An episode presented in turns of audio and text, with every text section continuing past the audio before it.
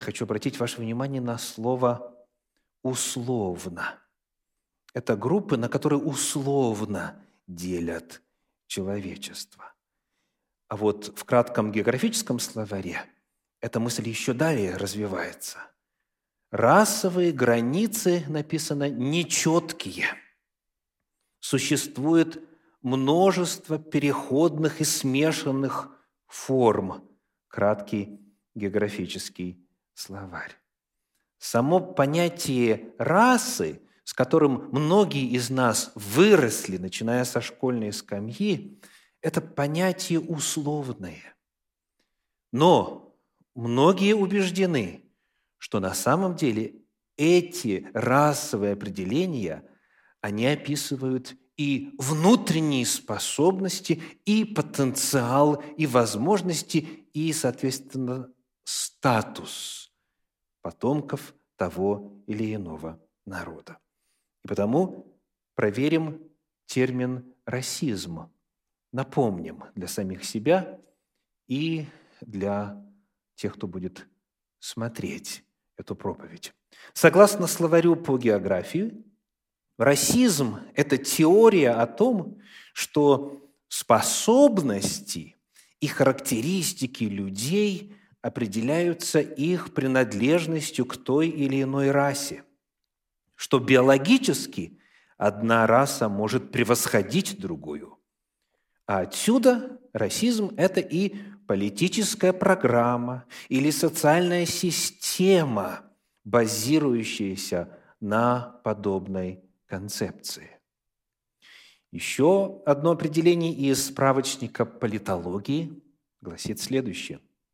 Расизм – это совокупность концепций, основу которых составляют положения о физической и психической неравноценности человеческих рас и о решающем влиянии расовых различий на историю и культуру общества, об исконном разделении людей на высшую и низшую расы, из которых первые являются единственными создателями цивилизации, призванными к господству, а вторые не способны к созданию и даже усвоению высокой культуры и обречены на эксплуатацию.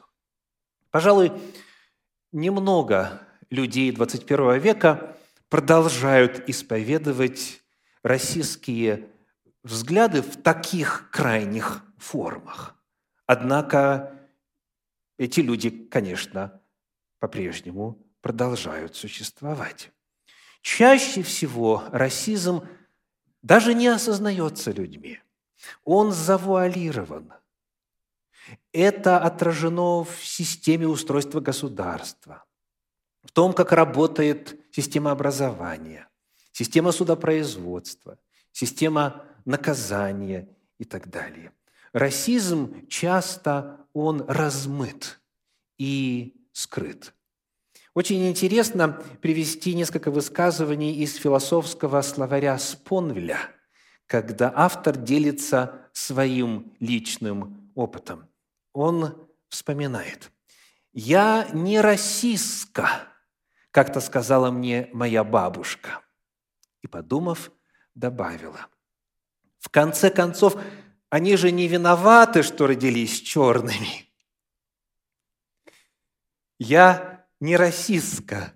В конце концов, они же не виноваты, что родились черными. И дальше автор пишет, ей было уже за 80. В детстве она возилась с нами гораздо больше родителей и любила нас больше всего на свете. Признаюсь, мне не достало смелости объяснить ей, как следовало бы, что ее неприятие расизма основано на чисто расистских убеждениях. В другой же раз она заявила, продолжает автор, «Не люблю немцев. Они все расисты». Та же логика рассуждения, в основе которой в данном случае антинемецкий расизм. Еще одна иллюстрация. Настенная надпись в Соединенных Штатах Америки в одном из местечек. Мы ненавидим всех одинаково, без различия расы, религии и цвета кожи. Проблема расизма многими не осознается.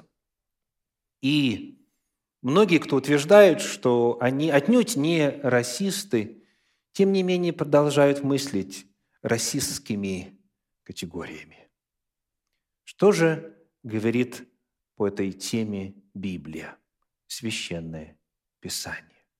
Посмотрим на несколько тезисов общего характера для начала. Книга «Бытие», первая глава, стихи с 26 по 28. «И сказал Бог, сотворим человека по образу нашему, по подобию нашему, и да владычествуют они над рыбами морскими, и над птицами небесными, и над скотом, и над всею землею, и над всеми гадами, присмыкающимися по земле. И сотворил Бог человека по образу своему, по образу Божию сотворил его, мужчину и женщину сотворил их, и благословил их Бог, и сказал им Бог, «Плодитесь и размножайтесь, и наполняйте землю, и обладайте ею, и владычествуйте над рыбами морскими, и над птицами небесными, и над всяким животным, присмыкающимся по земле». Священное Писание утверждает, что земля наполнилась жителями от одной супружеской пары. Плодитесь, размножайтесь и наполняйте землю. А иные творения ваши руки отданы они, и сказано, владычествуйте над рыбами морскими, птицами небесными, животными и обладаете. У человека, согласно Божью замыслу, есть право владычествовать над всеми остальными формами жизни. Но все мы очень разные и по цвету кожи, и по разрезу глаз, и так далее. Мы все потомки одной супружеской пары, заявляет Священное Писание. В третьей главе книги «Бытие» в 20 стихе говорится так, 3.20. «И нарек Адам имя жене своей Ева, что означает «жизнь», ибо она стала матерью всех живущих».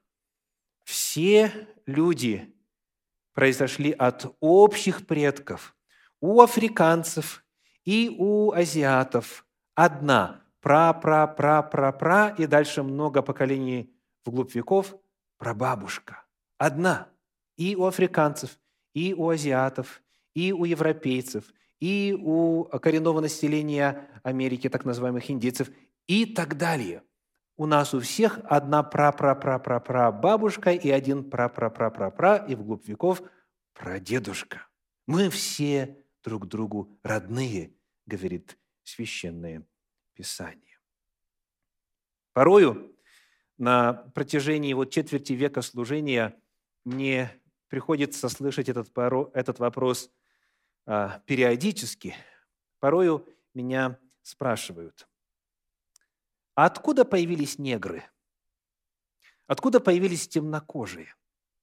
И люди, задающие этот вопрос, искренне хотят разобраться, но не понимают и не осознают, что сама постановка вопроса по своей природе расистская – что значит, откуда появились негры?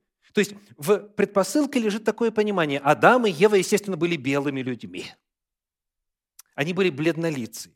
И, соответственно, их дети были такими, и внуки, и так далее. И потом вдруг, неизвестно откуда, наверняка вследствие греха, так, стали появляться люди с более темной окраской кожи, в том числе до самых-самых черных.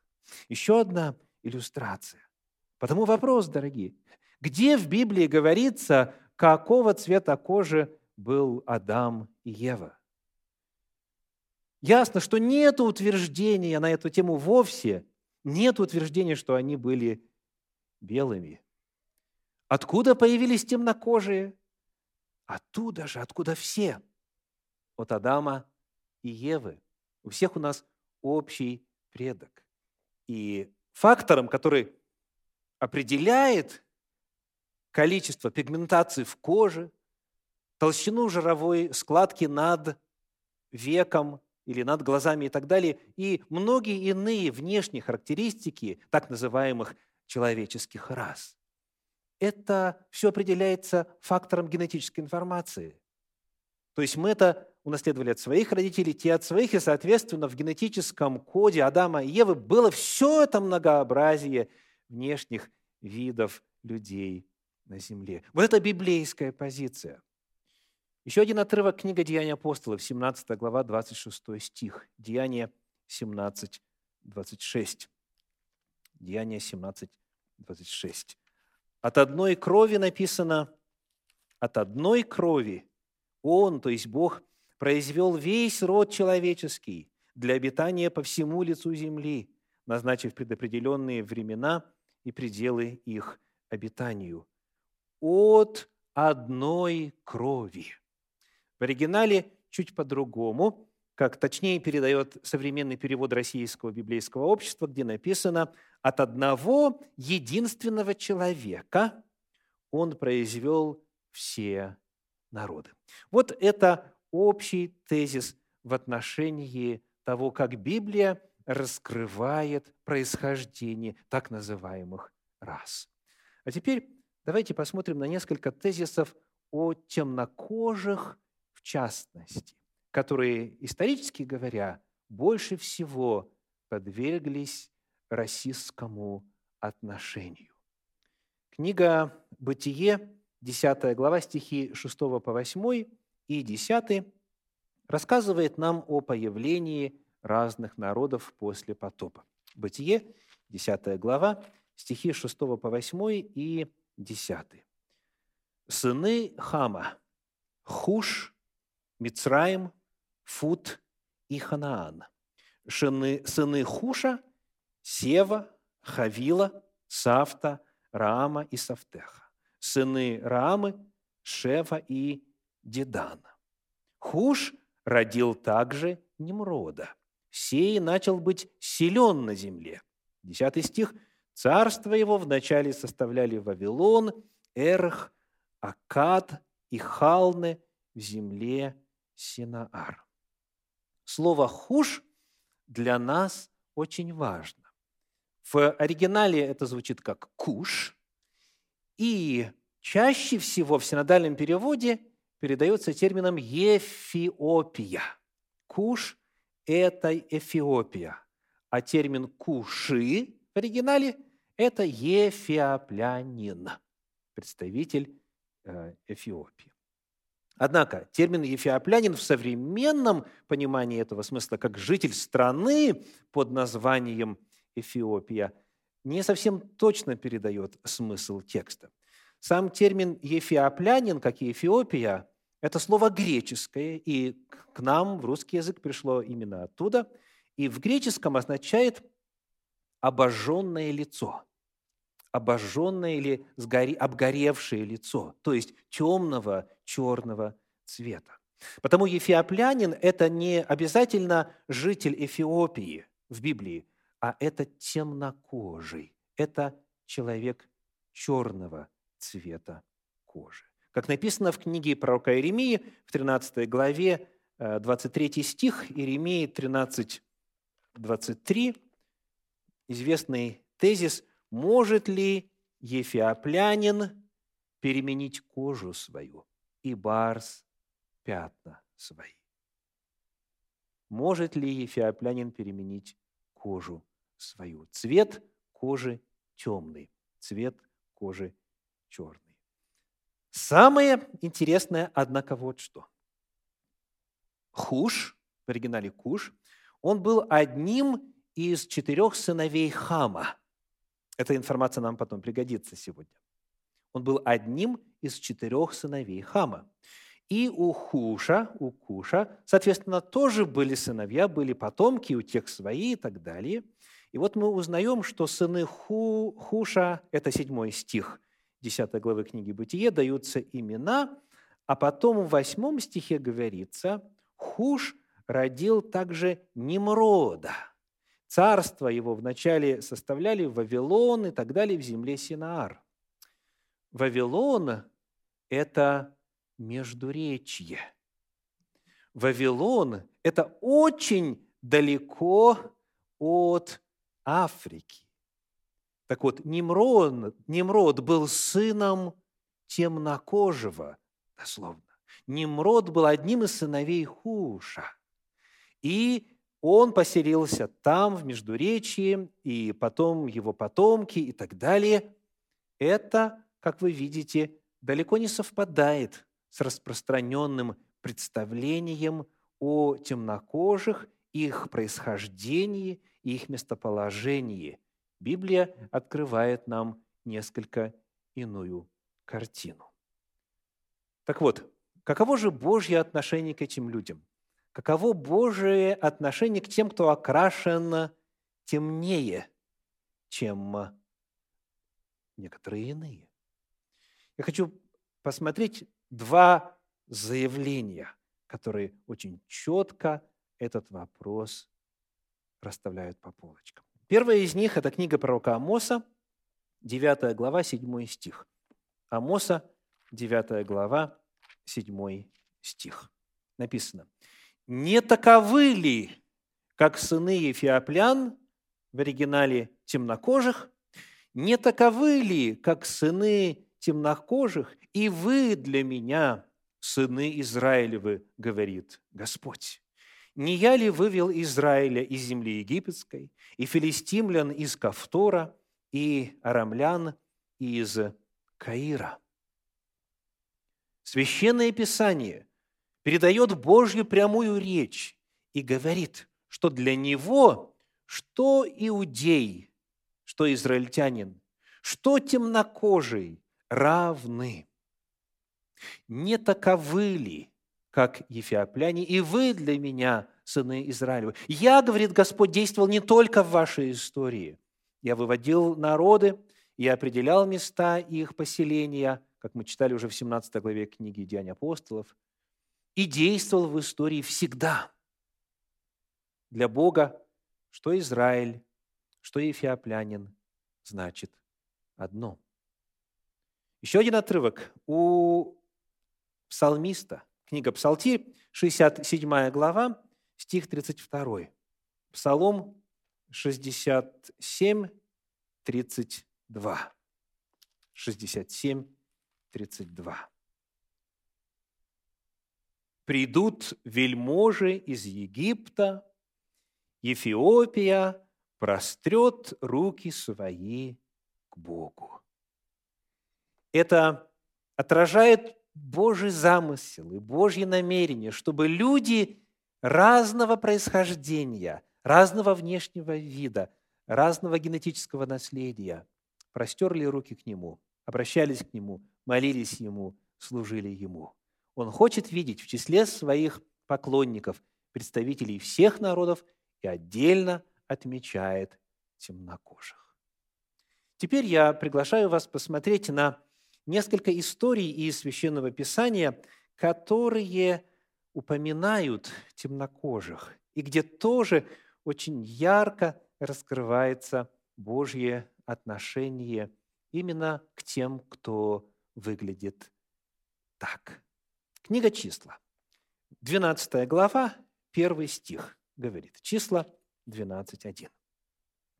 «И упрекали Мариам и Аарон Моисея за жену Ефиоплянку, которую он взял, ибо он взял за себя Ефиоплянку».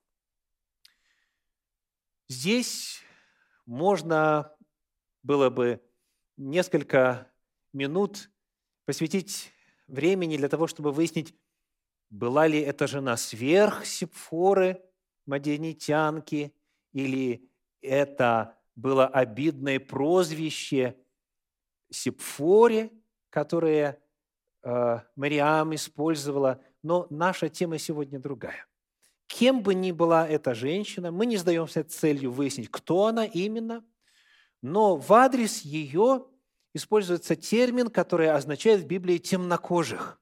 И сказано, что Мариам и к ней присоединился Аарон, упрекали Моисея за то, что у него жена вот такая. темненькая, черненькая, чернокожая. Посмотрите на Божью реакцию. В этой же 12 главе книги числа, стихи 9 и 10 говорят, «И воспламенился гнев Господа на них, и он отошел. И облако отошло от скинии, и вот Мариам покрылась проказою, как снегом. Аарон взглянул на Мариам, и вот она в проказе. Это очень важный отрывок. Когда Мариам считала, что цвет кожи снижает ценность человека, Господь ей говорит, упрекаешь за темнокожую, пожалуйста, будь белой, как снег. Раз тебе так нравится белый цвет кожи, пожалуйста. И она вся в миг покрылась проказою, цветом, как снег, говорит Священное Писание. Господь очень четко показал, что подобное отношение Он не терпит, Ему противно. Он Отец всех землян. Он любит всех одинаково. Еще один интересный отрывок, еще одна интересная история. Книга пророка Иеремии, 38 глава. Книга пророка Иеремии, 38 глава. Прочитаем в начале стихи с 4 по 13. «Тогда князья сказали царю, «Да будет этот человек предан смерти, потому что он ослабляет руки воинов, которые остаются в этом городе, и руки всего народа, говоря к ним такие слова. Ибо этот человек не благоденствия желает народу сему, а бедствия. И сказал царь Сидекии, вот он в ваших руках, потому что царь ничего не может делать вопреки вам. Тогда взяли Иеремию и бросили его в яму Малхии, сына царя, которая была во дворе стражи, и опустили Иеремию на веревках. В этой в яме той не было воды, а только грязь, и погрузился Иеремия в грязь. И услышал Авдимелех Ефиоплянин, один из евнухов, находившихся в царском доме, что Иеремию посадили в яму. А царь сидел тогда у ворот Вениаминовых. И вышел Авдимелех из дома царского и сказал царю, «Государь мой царь, худо сделали эти люди, так поступивший с Иеремию пророком, которого бросили в яму, он умрет там от голода, потому что нет более хлеба в городе. Царь дал приказание Авдемелеху, Ефиоплянину, сказав, «Возьми с собою отсюда тридцать человек и вытащи Иеремию, пророка из ямы, доколе он не умер». Авдемелех взял людей с собою и вошел в дом царский под кладовую, и взял оттуда старых негодных тряпок и старых негодных лоскутьев, и опустил их на веревках в яму к Еремии, и сказал Авдемелех Ефиопляне Еремии, «Подложи эти старые брошенные тряпки и лоскутья под мышки рук твоих под веревки». И сделал так Еремия. И вытащили Иеремию на веревках, и, и потащили Иеремию на веревках, и вытащили его из ямы, и остался Иеремия во дворце стражи. В то время, когда князья иудейские вознамерились убить пророка Господня и бросили его вот в эту яму, в эту грязь, в эту жижу, умирать там голодной смертью, темнокожий по имени Авдимелех проявил сострадание – ходатайствовал об Иеремии перед царем и спас Божьего пророка. Какой удивительный контраст представители народа Божия и темнокожий. И как по-разному они оценивают Божьего вестника. И далее в 39 главе книги пророка Иеремии, в стихах с 15 по 18, об Авдемелехе и Феоплянине написано следующее. С 15 по 18.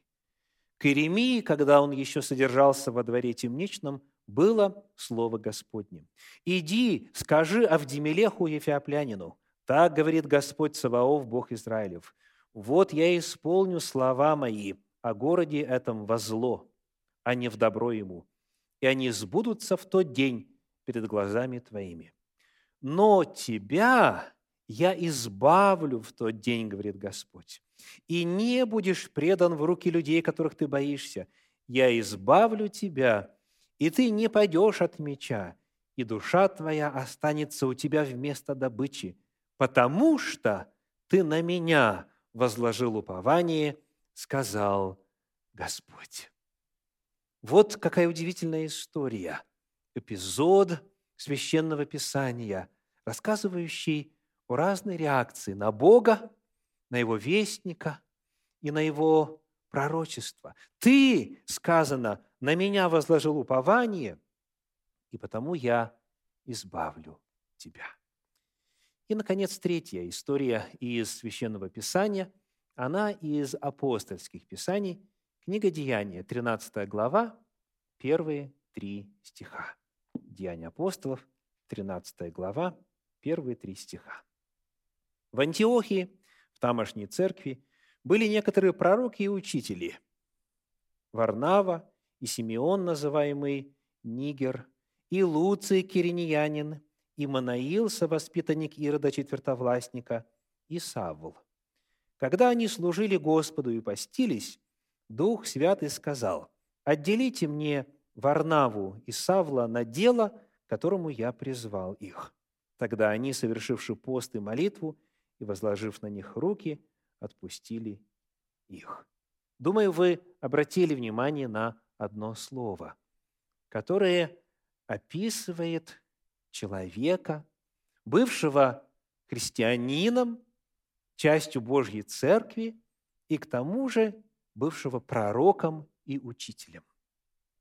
Были пророки и учители, и среди них Симеон, называемый Нигер – эта транслитерация также звучит и с тем же ударением в греческом, в подлиннике. И это слово дословно означает «черный». «Черный». Пророк и учитель церкви, получив вместе с другими откровения от Святого Духа, возлагает руки на Савла, благословляет его на миссионерское путешествие. Еще один любопытный эпизод – из священной истории, рассказывающий о Божьем отношении к темнокожим в частности.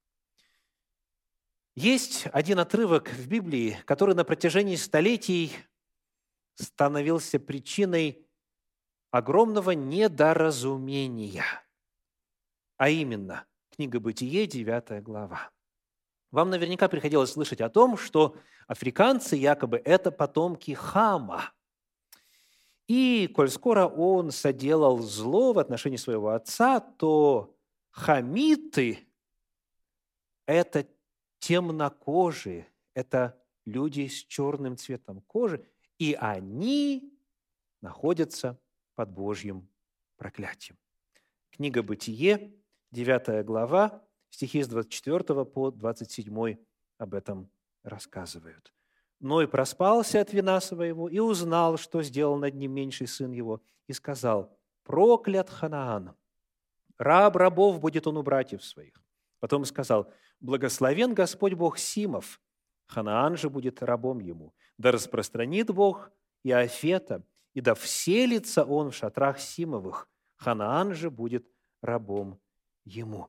Именно этот отрывок, исторически говоря, использовался для обоснования работорговли темнокожими в Британской империи. В частности, в том числе и в американских колониях Британской империи. Этот отрывок использовался как доказательство превосходства белой расы над черной расой. Бог, говорили, проклял Хама, потомки Хама – это африканцы, они проклятая раса, они должны быть рабами. Затем, когда рабство было в Соединенных Штатах официально отменено. В исторической перспективе появилось такое понятие, как сегрегация, когда темнокожим нельзя было пить, например, из той же самой емкости, что и бледнолицы. Нельзя было ходить в ту же самую уборную, находиться в тех же самых ресторанах и так далее. Белые смотрели на черных с презрением и с чувством своего собственного превосходства. И в проповедях того периода звучала все та же девятая глава книги «Бытие». Потому давайте проверим себя. Вопрос. Вопрос. Проклинал ли Ной Хама? Что говорит ваша Библия? В любом переводе.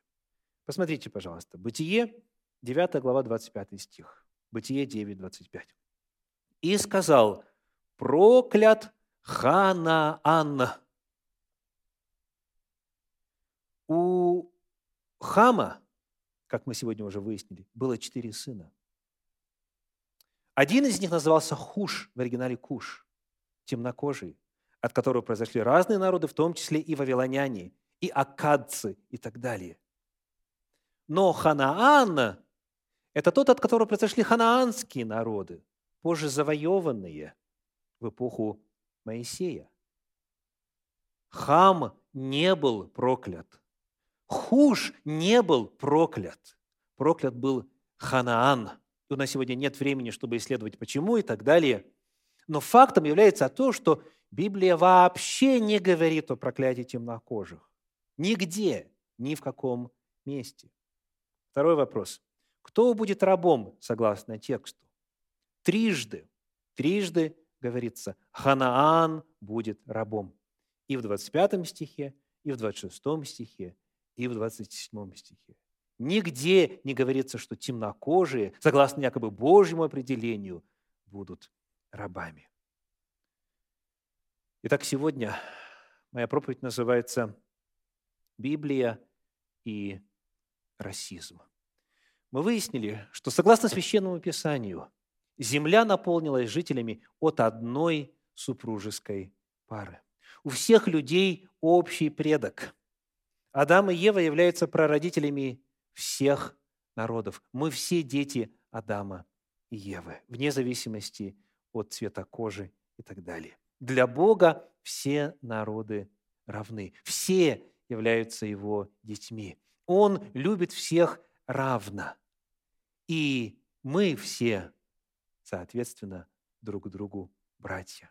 Господь очень жестко и конкретно реагирует на всякие попытки презрения – насмеяние, притеснение и тем более надругательство над своими детьми, как бы они внешне не выглядели. Расизм и Библия – это несовместимые понятия, в какой бы форме расизм не проявлялся.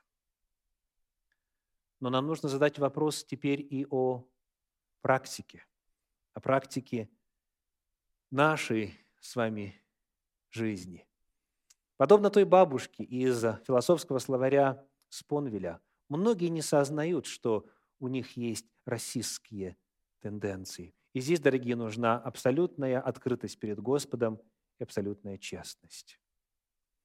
Нам всем нужно молиться молитвой Давида. «Господи, испытай внутренности мои, возри на сердце мое, мои помышления, не на опасном ли я пути». Соответствует ли мое отношение к людям вокруг, как бы они ни выглядели, с тем, как ты на них смотришь. Помню, как некоторые переживали, кто тайно, а кто и вслух, когда президентом в Соединенных Штатах Америки был избран Барак Обама. Теперь, говорили они, черные возьмут верх. Мы видим, что является реальностью, без комментариев. Но вопрос, ну и что с того? Красные возьмут вверх, желтые возьмут вверх, черные возьмут вверх, коричневые возьмут вверх, белые возьмут вверх. Какая разница? Почему вдруг это должно волновать? Этот вопрос и сама постановка является проявлением расизма. А как в отношении использования таких терминов, как негритос, негритоска – а как в отношении использования такого термина, как «черно» и дальше название одного мягкого места? Это абсолютно недопустимо, дорогие. Ни эти, ни иные термины. Господь защищает и оберегает притесняемых. Он есть судья всех притесняемых. И Он восстанавливает справедливость. Наша миссия, как Божьей Церкви, это благовествовать всему населению земли. В книге Откровения, в 14 главе, в стихах 6 и 7 написано, это начало вести трех ангелов, трех ангелов, так называемой трехангельской вести. Откровение 14 глава, стихи 4 и 6. «И увидел я другого ангела, летящего посредине неба, который имел вечное Евангелие, чтобы благовествовать живущим на земле и всякому племени, и колену, и языку, и народу. Это наша миссия. Любить всех, как любит всех Господь, и благовествовать всем, и достигать всех, как любит Он и делает Он. А вот в седьмой главе книги Откровения, в стихах 9 и 10 описаны спасенные – 7 глава, стихи 9 и 10. «После сего взглянул я, и вот великое множество людей, которого никто не мог перечесть, из всех племен и колен, и народов, и языков, стояло пред престолом и пред агнцем в белых одеждах и с пальмовыми ветвями в руках своих, и восклицали громким голосом, говоря, «Спасение Богу нашему, сидящему на престоле, и Агнцу». Спасенные будут из всех народов, из всех мест, из всех национальностей, из всех рас и представителей разных языков. И потому, если у кого-то есть неприязнь к какому-то человеку по причине принадлежности какой-то расе или этносу, просите, чтобы Бог излил свою любовь в ваше сердце. Молитесь об этом. Работайте над этим – одерживайте победу над любыми проявлениями расизма. Иначе, дорогие, вам не попасть в эту многонациональную, многорасовую, многоэтническую группу спасенных. Там не будет, в Царстве Божьем не будет расистов. В Царстве Божье и расизм абсолютно несовместимы. Я благодарю Бога за то, что Церковь христиан-адвентистов седьмого дня – в Соединенных Штатах Америки является самой разнородной религиозной группой в плане расового и этнического происхождения. Согласно одному из недавних исследований так называемой Pew Research Group. Давайте посмотрим на слайд. Церковь христиан-адвентистов седьмого дня находится на первом месте, что касается многообразия рас, этносов и народностей в ней. По шкале от 0 до 10 она оценена в 9,1. И ближайшая деноминация по э, разнородности в Соединенных Штатах Америки, деноминация внутри э, классического христианства – это католики. У них коэффициент 6,7 десятых. У баптистов, например, пять с половиной и так далее. Я благодарю Бога за то, что, смотря вот на эту фотографию, которую и вы сейчас видите на экране, где сфотографированы делегаты последней сессии Генеральной конференции Церкви христиан-адвентистов седьмого дня, я вижу людей самых-самых разных. Это лица представителей Царства Божьего.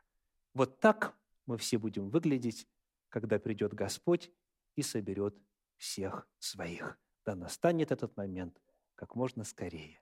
Аминь.